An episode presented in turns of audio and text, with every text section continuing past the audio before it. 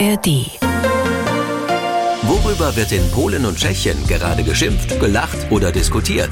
MDR Sachsen schaut über die Grenzen. Mensch Nachbar. Ein Podcast von MDR Sachsen. Willkommen zu Mensch Nachbar. Die Dreiländersendung. Auch heute wieder. Mit Neuem, Interessantem, Kurioses, aber auch der kritische Blick nach Polen und Tschechien. Und im winterlich verschneiten Wrocław in Breslau begrüße ich meinen Kollegen Thomas Sikora. Viel Schnee und Kälte und das schon seit Wochen bei euch. In dieser Woche 10, 15 Zentimeter Schnee, aber durch das aktuelle Tauwetter ist es äh, schon wieder quasi November. Aber in den Bergen bleibt der Schnee liegen. Dort ist die Saison in vollem Gange.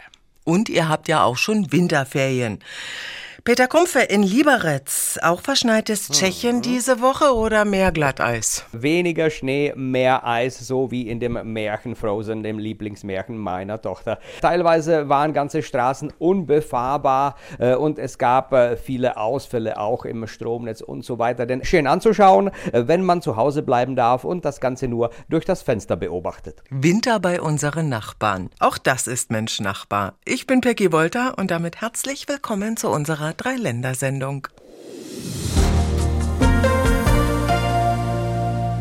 Mensch, Nachbar hier beim Sachsenradio und der Blick nach Polen. Tomek, ganz persönliche Frage heute mal. Wo und wann hast du so gut die deutsche Sprache gelernt?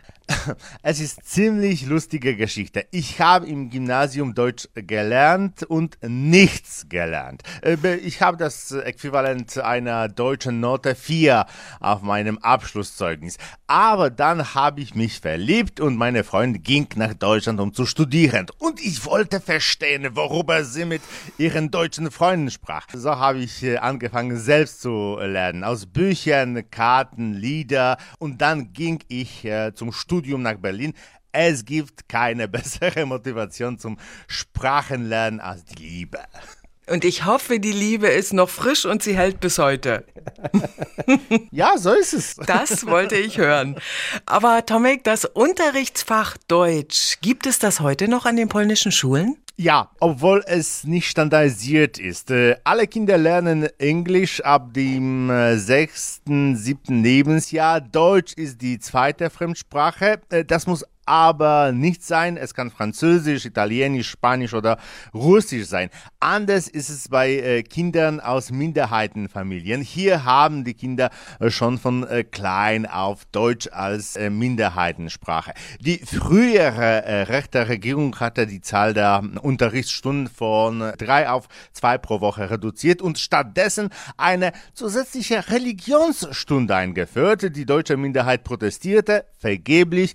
Sie hörte hörten von äh, PiS-Politikern, dass es äh, für die Kinder besser sei, die Sprache der Liebe Gottes zu lernen, als die Sprache Adolf Hitlers. So sagte es äh, tatsächlich ein Politiker aus der Opelner Region. Nach den Wahlen hat sich die Regierung gewandelt, so die Einstellung, die Kinder der deutschen Minderheit haben wieder drei Stunden Deutsch pro Woche. Mhm. Wie sieht das mit der deutschen Sprache in Tschechien aus? Noch attraktiv zu lernen, Peter?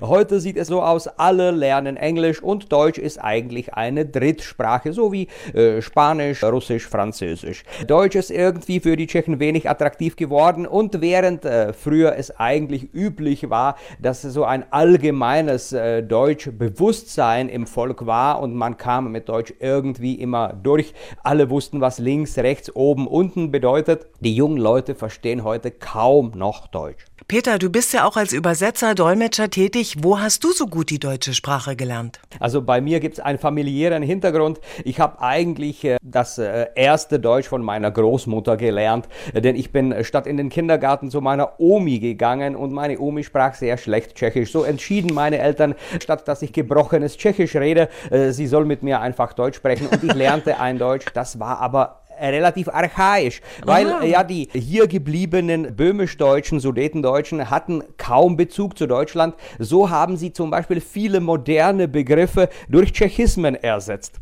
Meine Lieblingsgeschichte ist Fernsehen. Der Deutsche sieht ja fern. Äh, ja. Er tut genau das, was das griechische Wort Television sagt. Er sieht in die Ferne. Während sich der Tscheche die Kiste anschaut, also er schaut sich den äh, Fernseher an. Also guckten meine Großeltern Televise. Die Liebe und die Familie. Und dann klappt es auch mit der Fremdsprache Deutsch. Und gleich sprechen wir hier bei MDR Sachsen, Ihr Sachsenradio, über zu viel Salz im Leben unserer Nachbarn. Mensch Nachbar, ein Podcast von MDR Sachsen. Polen und Tschechien, unsere Nachbarländer. Und jeden Sonntag sprechen wir mit meinen Kollegen aus Breslau und Liberec darüber, was die Menschen derzeit so bewegt und natürlich, was uns als Nachbarn auch interessiert. Und da wird es jetzt salzig. Peter Kumpfe in Tschechien. Ich dachte immer, du bist so ein Süßer und bei Süßem werdet ihr in Tschechien schwach. Aber nein, sieht anders aus. Ja, und jetzt sprechen wir nicht äh, über die Straßen im Winter, nein, wir sprechen wirklich über das Essen. Sechs Kilogramm Salz verschlingen die Tschechen jährlich. Das sind ungefähr 16 Gramm täglich, was um 80 Prozent mehr ist als ärztlich empfohlen. Somit ist es sogar mehr als der Durchschnitt von Asien. Asien ist der Spitzenreiter im Salzverbrauch weltweit und da essen die Leute unter 16 Gramm täglich. Die Ärzte beklagen dann Arterien, Leber und Nierenkrankheiten, denn der Tscheche übersalzt gerne äh, seine Speisen. Ich kenne Leute, die kommen in eine Gaststätte, bestellen eine Suppe und bevor die die Suppe überhaupt kosten, hauen die schon richtig äh, Salz rein. Deutschland ist eigentlich gut dabei. In Deutschland wird äh, laut Statistik zwischen 6,3 bis 7,3 Gramm pro Tag verbraucht, was eigentlich den ärztlichen Empfehlungen eher entspricht. Interessiert uns natürlich jetzt, wie sieht es in Polen aus? Thomas Sikora in Breslau, lieber salzig oder süß? Wenn du mich privat fragst, auf jeden Fall süß. Mhm. Aber meine Schwiegermutter zum Beispiel sagt, dass sie unter allen Süßigkeiten den Hering am liebsten mag. äh, wenn ich jedoch die Vorlieben der Polen äh, aufzählen soll, dann ähm, sind es im Allgemeinen süße und fette Speisen. Vielleicht ist das der Grund, warum wir die am schnellsten zu zunehmenden Kinder in Europa haben. Es wird Zeit für einen gesünderen Lebensstil und das dachte sich auch Tschechiens Regierung. Und schon gibt es eine neue Kampagne, Peter. Ja, der trockene Februar, Suchej Unor. Und äh, ja, auch im Alkoholverbrauch äh, sind die Tschechen eigentlich Spitzenreiter. Wir trinken das meiste Bier weltweit und es gibt äh, sogar Landkarten, die ganz lustig mit Augenzwinkern so Kreise in Europa zeigen. Also der Kreis, wo Wein getrunken wird, das ist eher Südeuropa. Der Kreis, wo eher Bier getrunken wird, das ist eher Osteuropa und der Kreis, wo eher Wodka getrunken wird und das ist eher im Osten Europas und in Tschechien gibt es genau die Mitte, wo alles getrunken wird. So dachte man, dass wenigstens ein Monat als Kampagne reicht, um die Leute sich zu besinnen, ein bisschen weniger Alkohol zu trinken. Die bösen Zungen sagen, man hat Februar gewählt, weil es der kürzeste Monat im Jahr ist. Obwohl er in diesem Jahr 29 Tage hat. In Tschechien verzichtet verzichtet man also demnächst auf Salz, okay, auch mal wieder auf Alkohol. Erinnert mich so daran, ist denn schon Fastenzeit? Verzichten im Land des Wodkas und vor allem, es boomen ja bei euch, Tommy, kleinere Brauereien und vor allem auch der Weinanbau. Wir haben noch keine Fastenzeit. Mhm. Jetzt ist erst einmal Karneval dran. Apropos Getränke, die Regierung hat soeben den Verkauf von Energy Drinks an Minderjährige ab Anfang Januar verboten und äh, sie mit der Schädlichkeit von Alkohol gleichgesetzt. Gleichzeitig Gleichzeitig wird in den äh, Städten ein nächtliches Verbot äh, eingeführt. Äh, in der Altstadt von Wrocław kann man nach 22 Uhr in keinem Geschäft Alkohol kaufen. In einigen Monaten wird ein solches Verbot im gesamten Innenstadtbereich gelten. Das Verbot des nächtlichen Alkoholverkaufs gilt nicht für Nachtclubs. Dort geht der Karneval weiter. Verzichten auf die Liebe zu den Bergen möchten unsere polnischen und tschechischen Nachbarn dagegen keinesfalls. Wir sprechen bei Mensch Nachbar heute auch übers Bergsteigen.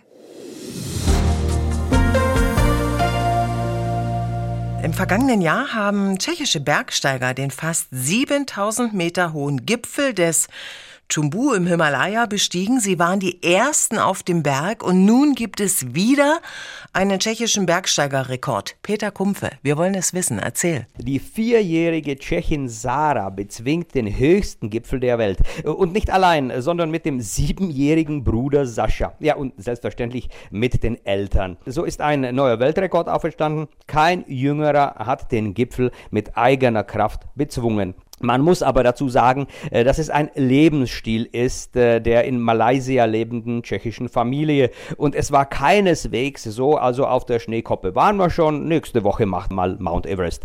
Aber man hat sich lange Zeit auf den Aufstieg vorbereitet. Das Mädchen äh, zum Beispiel badet nie im warmen Wasser. Im Gegenteil, sie badet im Eiswasser. Und die 270 Kilometer hat sie auf eigenen Füßen bezwungen. Tomek, aber auch die Polen lieben Bergsteigen und erklimmen dabei immer wieder Rekorde. Und das ist seit der kommunistischen Ära der Fall. Damals begann das Programm des polnischen Winter-Himalaismus-Expeditionen, bei denen polnische Teams als erste die Gipfel des Himalaya im Winter bestiegen. Oft bezahlten sie mit ihrem Leben, aber die Menschen waren von äh, diesen Geschichten begeistert. Ich selbst erinnere mich daran, wie wir Mitte der 90-80er Jahre mit äh, Spannung dem Radio zuhörten, um zu erfahren, ob Jerzy Kukuczka oder Wanda Rutkiewicz einen der Himalaya-Gipfel äh, bestiegen hatten. Vor einigen Jahren hatte ein polnisches Team jedes Jahr versucht, den K2 zu besteigen. Und dann hörten und sahen wir jeden Tag in den Nachrichten Berichte aus dem Lager unterhalb des K2.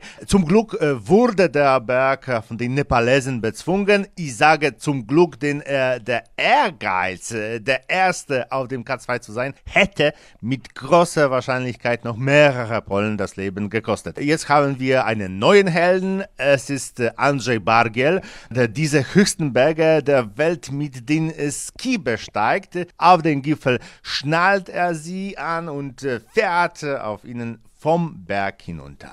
Hoch hinaus und das mit Rekorden. Faszination Bergsteigen in Polen und in Tschechien. Das ist Mensch Nachbar hier bei MDR Sachsen, Ihr Sachsenradio.